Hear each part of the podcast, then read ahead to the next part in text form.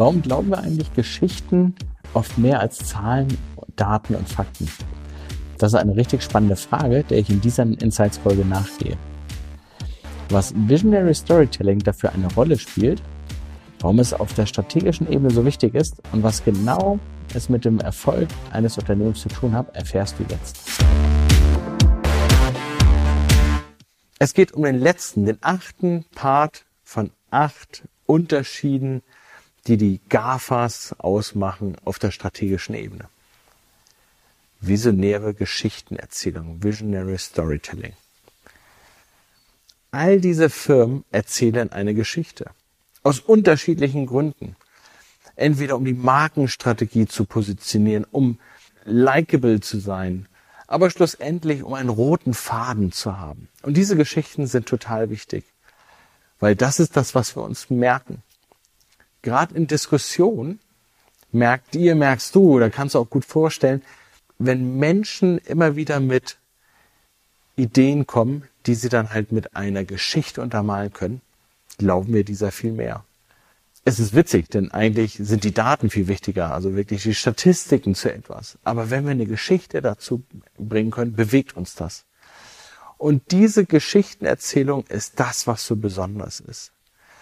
Und es gibt einen Coach für Geschichtenerzählung, den ihr werdet jetzt gleich schmunzeln, wenn ich den Namen nenne. Das ist Will Smith.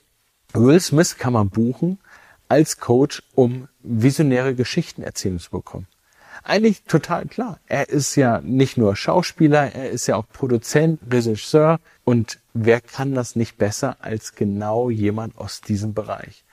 Diese Geschichten aufzubauen, ist das A und O. Und zwar um Folgendes zu kombinieren. Wir hatten in Teil 1 das Thema, auf welcher der Ebenen Kopf, Herz, Bauch, Genitalien möchte ich mich adressieren. Und da sind die Geschichten natürlich auch total wichtig. Und einer der perfekten Geschichtenerzähler der heutigen Zeit ist aus meiner Sicht Elon Musk. Ich bin kein Tesla-Freund. Ich finde das Marketing zu übertrieben, aber nicht vielleicht auch sehr, sehr deutsch. Aber schlussendlich erzählt er eine grandiose Geschichte. Er schafft es ja auch, nicht nur die Autos zu transportieren, sondern es, es ist ja im Endeffekt etwas ist ein Luxusgut. Gerade die Model S und Model X, das sind Luxusgüter. Und die Art und Weise, wie er es dann schafft, auf der Webseite zu sagen, ja, es ist ein Model M3, vier vollwertige Sitze oder Model S, fünf vollwertige Sitze, Model X war mit fünf vollwertigen Sitzen. Hey, fünf vollwertige Sitze habe ich auch im Q7, habe ich in einem Ford Explorer, da habe ich auch sieben oder in einem Land Rover Discovery. Per se nichts Besonderes aber es wird entsprechend so aufgebaut. Auch die Model S Varianten, die es jetzt neu gibt, die Plate über 1000 PS. Die Deutschen vergleichen ganz häufig die PS-Zahlen miteinander. 1000 PS im Tesla bedeutet hier der Abruf zu Spitzenzeiten, kurzfristiger Abruf. Wenn wir es mit Benziner vergleichen, ist das ein langfristiger Abruf. Er schafft es, diese Stories viel, viel besser nach außen zu transportieren. Das heißt ja auch Autopilot, was aber wirklich keiner ist und autonomes Fahren, sondern es ist immer noch teilautonom. Wir nennen es eher ACC oder ähm, ja, entsprechend anders mit Akronymen, sehr technisch belegt, um ähm, zu sagen, okay, teilautonomes Fahren. Aber diese Geschichten, die machen das von Tesla sehr, sehr gut. Und er kombiniert das dann natürlich auch mit Produkten, die es mittlerweile in Amerika gibt, nicht nur die Supercharger, sondern jetzt auch mit Dachpfannen, die den Strom generieren. Und man speist den Strom, den man vom Dach generiert, dann in sein Fahrzeug rein. Und da hat er auch die vertikale Integration, die er dann vorantreibt. Auch ein Thema, was wir im Vorfeld schon hatten. Und diese Gesamtstory, die baut er halt sehr, sehr rund auf. Daher ist es in der heutigen Zeit total wichtig, in diese Story zu investieren. Was bedeutet das mal für dich? Für dich als Unternehmer, ja, du brauchst Content. Du brauchst die ganzheitliche Geschichte.